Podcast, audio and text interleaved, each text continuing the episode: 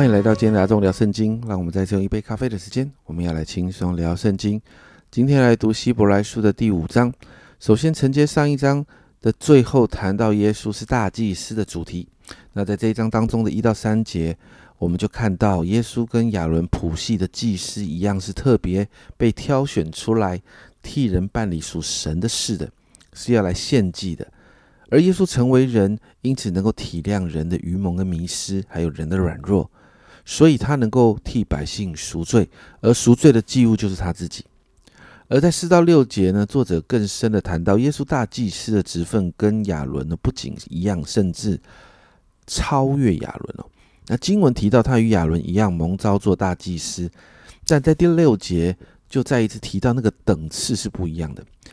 经文说到，耶稣是照着麦基喜德的等次，永远为祭司的。这个部分我们后面会多谈到。但麦基喜德是跟亚伦完全不同等次的大祭司哦。在创世纪说到，他是杀人王，也是神的祭司，也就是他是王啊。亚伦不是王，但是麦基喜德是王啊，而他也是祭司哦。而且经文说到，这个祭司的职分哦是永远的，其实就是麦基喜德，其实就在预表的。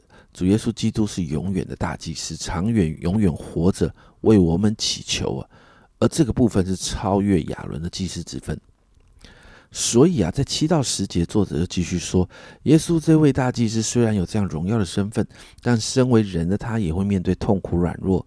但可贵的是，你看到第八到第九节，他虽然为儿子，还是因所受的苦难学了顺从。他既得以完全。就为凡顺从他的人成了永远得救的根源。耶稣呢，不把尊贵的身份放在面前，而是带着尊贵的身份在神的面前学习顺服，因此呢，也就成为顺从他的人的得救根源，也蒙神照着麦基喜的等次啊，称耶稣为大祭司啊。那最后十一到十四节，作者再一次给一个信徒们警告啊。首先就谈到关于麦基喜的，作者说呢。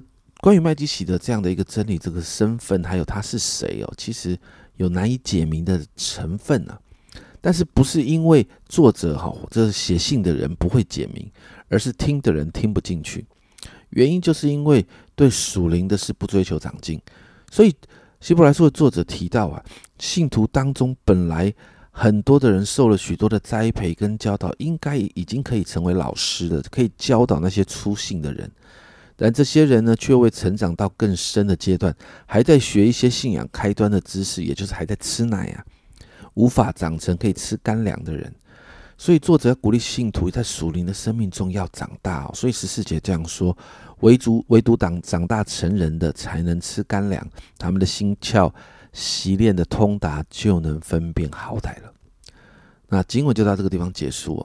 在今天的经文里面，我们看到耶稣虽然也有尊荣的大祭司的职分，但这位大祭司不是高高在上，而是可以体恤我们软弱的大祭司。因为耶稣亲身经历我们身为人所要面对的所有一切，他深知我们所面对的挑战还有困境，并且因着他呢超越亚伦大祭司的身份，这位更美的大祭司所带来的救恩，能让我们真实的进入我们在上一章所谈到的安息。可以活出神创造我们美好的样式，属灵的生命也可以长大成人，成为许多人的祝福。所以今天我们来祷告啊，让我们真实的明白耶稣所做的，他所带来的福音是真的可以改变我们的生命，让我们愿意把我们自己生命的软弱带到主的面前，因为只有他才有我们生命的答案，让我们可以看见突破，可以成长。我们一起来祷告，主啊，我谢谢你。主啊，谢谢你的职分是超越亚伦的大祭司。主啊，主啊，你为我们献祭赎罪。主啊，甚至你成为那个赎罪的祭物。主要，因此我们向你献上感恩。主要，但我们也祷告，主要，帮助我们，让我们啊接受你所带来的这个福音。主啊，我们的生命不是只停在一开始。主要，让我们可以愿意成长。主啊，主啊，让我们看见越发的明白你为我们所做的。我们就可以越发的来到你面前，主啊，把我们的困境、把我们的难处一个一个的带给你，主啊，主啊，因为你才有我们生命中所有的答案，主啊，让我们在这个当中，我们的生命可以不断的突破跟成长。谢谢主，这样祷告奉耶稣基督的生命求，阿门。家人们，耶稣是超越亚伦的大祭司，他有着更美的祭司的职分，所以我们可以在耶稣基督里持续的成长，持续的恢复，持续的茁壮。